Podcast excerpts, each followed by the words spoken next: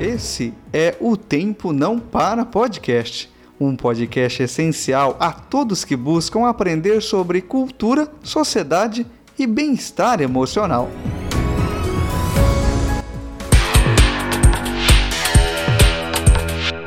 Olá, eu sou Silvia Leão, sou coach, mentora e terapeuta. E essa é a série Desenvolvendo a Sua Inteligência Emocional.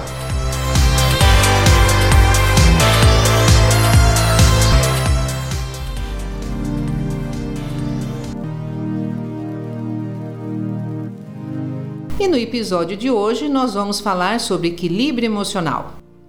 E dentro do equilíbrio emocional nós temos aí a autorregulação. Que nome estranho, não é mesmo? Você deve estar pensando com você, mas autorregulação? Exatamente isso. E a autorregulação é a capacidade de lidar com as próprias emoções. Em outras palavras, é a capacidade para não fazermos aquilo que não queremos fazer mas como assim? Né? Se eu quero fazer ou não quero, eu acabo fazendo exatamente. Imagine você numa situação de conflito. É, é, você que é casado, você que é casada, existe um conflito familiar, uma discussão, e você às vezes acaba dizendo ou fazendo coisas que você não quer. Passado um tempo, você imagina e pensa: poxa, me arrependi. Não deveria ter dito, não deveria ter feito o que fiz, Pois é, é exatamente esse o fator complicador quando não, nós não temos a autorregulação. Quando nós falamos em regulação, nós estamos falando em regular. É essa mesma palavra. E a autorregulação é você imaginar você se regulando. Imagine a mesma situação, uma situação de conflito, onde há uma discussão que se você não utilizar a autorregulação pode se tornar uma briga, um momento desagradável em sua vida. E como que eu consigo fazer isso? Primeiro ponto, a autorregulação é uma técnica extremamente importante. Sem a autorregulação, nós não conseguimos atingir a nossa inteligência emocional. A autorregulação ela gerencia as nossas emoções. É tudo aquilo que vem de primeiro, aquilo que você sente rapidamente a partir de um evento, de uma circunstância ou de um conflito com alguém. Só que a falta da autorregulação vai impedir o seu desenvolvimento de carreira, não vai deixar com que você tenha uma conduta profissional adequada e vai ter aí um conjunto de escolhas de comportamentos observáveis não muito interessantes. E quando nós pensamos dessa forma, qual foi a vez que você teve um conflito com uma pessoa pouco flexível, uma pessoa que não se autorregulava emocionalmente?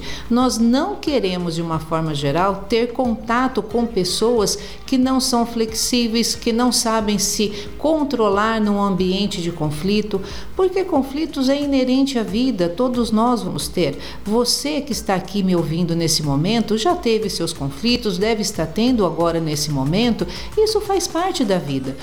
A inteligência emocional não elimina conflitos, ela não vai eliminar um sentimento que você tem a partir da sua emoção. Mas se eu desenvolver a minha autorregulação, eu vou parar de ter medo, eu vou parar de ter raiva, eu vou parar de ter um, uma mágoa, uma chateação. Não, inteligência emocional não é ausência de sentimentos e de emoções.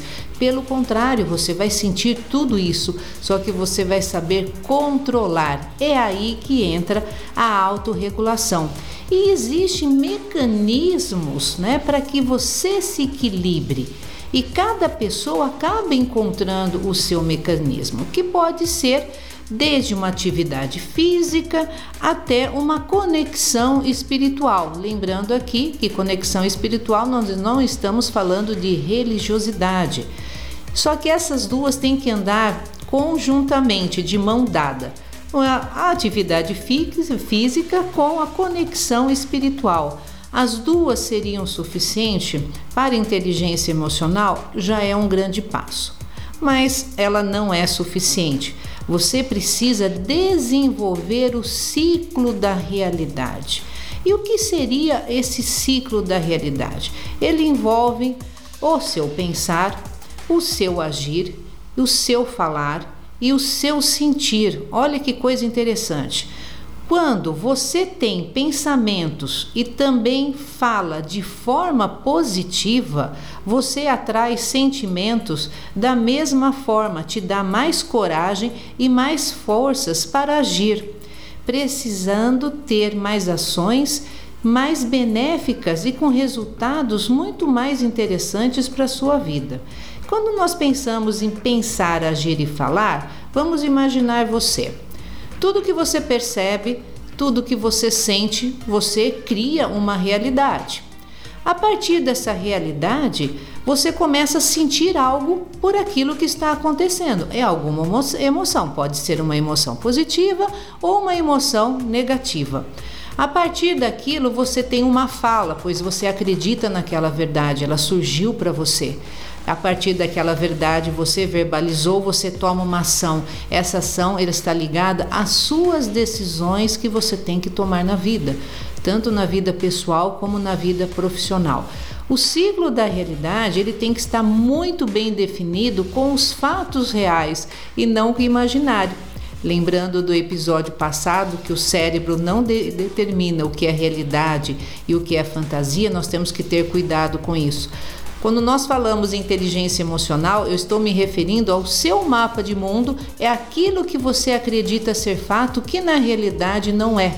O que nós enxergamos como mapa de mundo, como a nossa realidade, de fato é um pequeno fragmento, é uma pequena porção da realidade de fato. E não é essa que nós deveremos, deveríamos tomar como realidade nossa. Então vamos relembrar: você precisa controlar o seu pensamento pensando de forma positiva para que você fale de forma positiva, para que você sinta de forma positiva e para que você haja de forma mais positiva. A inteligência emocional é você usar as suas emoções ao seu favor para que você obtenha o sucesso desejado. E até o próximo episódio.